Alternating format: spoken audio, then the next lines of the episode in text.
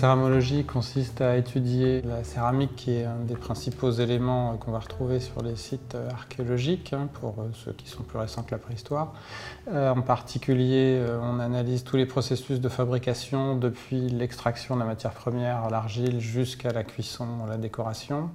On va s'intéresser aussi euh, à la morphologie, à la fonction des vases, à leur contexte de déposition, à savoir si c'est des restes domestiques, l'utilisation de vases pour la cuisine, ou des restes funéraires ou des dépôts rituels par exemple.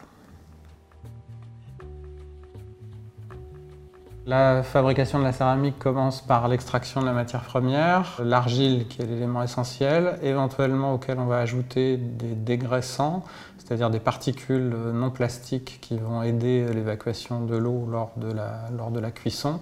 Cette pâte à poterie peut être battue, foulée, pétrie. Ensuite, c'est l'étape du façonnage, ce qu'on appelle le montage du vase. Au cours du façonnage à la fin du façonnage interviennent des étapes de régularisation des surfaces et de décor. Le vase est ensuite séché euh, avant d'être cuit et il peut y avoir également des traitements post-cuisson euh, pour en particulier étanchéifier les vases. L'argile est un minéral extrêmement abondant sur la planète, donc très souvent le potier va prendre une argile à quelques kilomètres de son lieu de, son lieu de production, de son lieu de résidence. Très souvent les pâtes, les vases sont vraiment locales et c'est un bon indicateur pour nous de l'environnement géologique d'un potier. Pour pouvoir identifier les différents types d'argile qu'on va trouver sur les céramiques archéologiques, on va aller chercher euh, des échantillons de matières premières encore accessibles. On va faire des petites plaques témoins qu'on va ensuite cuire pour pouvoir les comparer avec les tessons. pour étudier les, pâtes, on va d'abord regarder les, tessons archéologiques, hein, regarder euh, à la loupe binoculaire à la fois ce qu'on appelle la matrice, c'est-à-dire la pâte argileuse, le fond et euh, les grains dégraissants. Ici, on voit qu'on a des grains de granit et de quartz qui ont été ajoutés à la pâte, qui est assez grossière.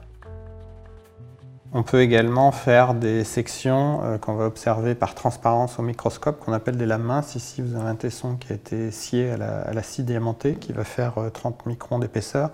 Et on va regarder par transparence cette section sous un microscope pétrographique.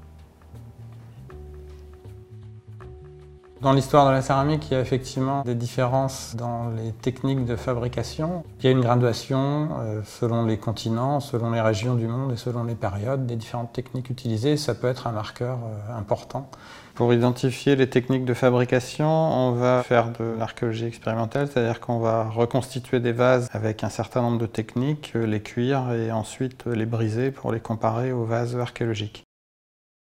Ici, vous avez un vase qui a été fabriqué à partir de sa base, ici avec un petit colombin, euh, c'est-à-dire un boudin de pâte qui a été enroulé en spirale. Et ensuite, euh, ce sont des anneaux de pâte, des petits colombins montés en anneaux qui vont être euh, empilés les uns sur les autres pour la finition du vase.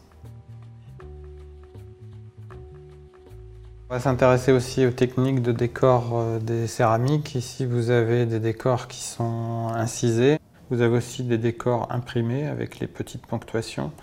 Euh, les décors peuvent couvrir entièrement le vase et se situer à la fois à l'extérieur mais aussi parfois euh, à l'intérieur de la céramique. On peut également utiliser des techniques de la peinture, hein, des différents types d'enduits. Des décors d'applique, ici euh, une applique qui est cassée mais qui a été effectivement ajoutée à la surface de la poterie. Des décors qui sont complètement absents avec néanmoins une volonté d'avoir des surfaces ici très régulières.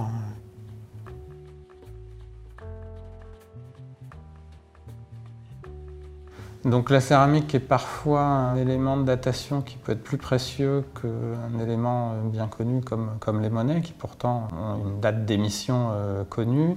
Euh, les monnaies peuvent être utilisées pendant plusieurs années, dizaines d'années, voire plusieurs siècles après. Alors que la poterie, une fois qu'elle est brisée, elle, va être rejetée sur des, dépotoirs elle date le contexte d'enfouissement de manière parfois plus précise qu'une monnaie qui aurait pu être conservée pendant plusieurs générations.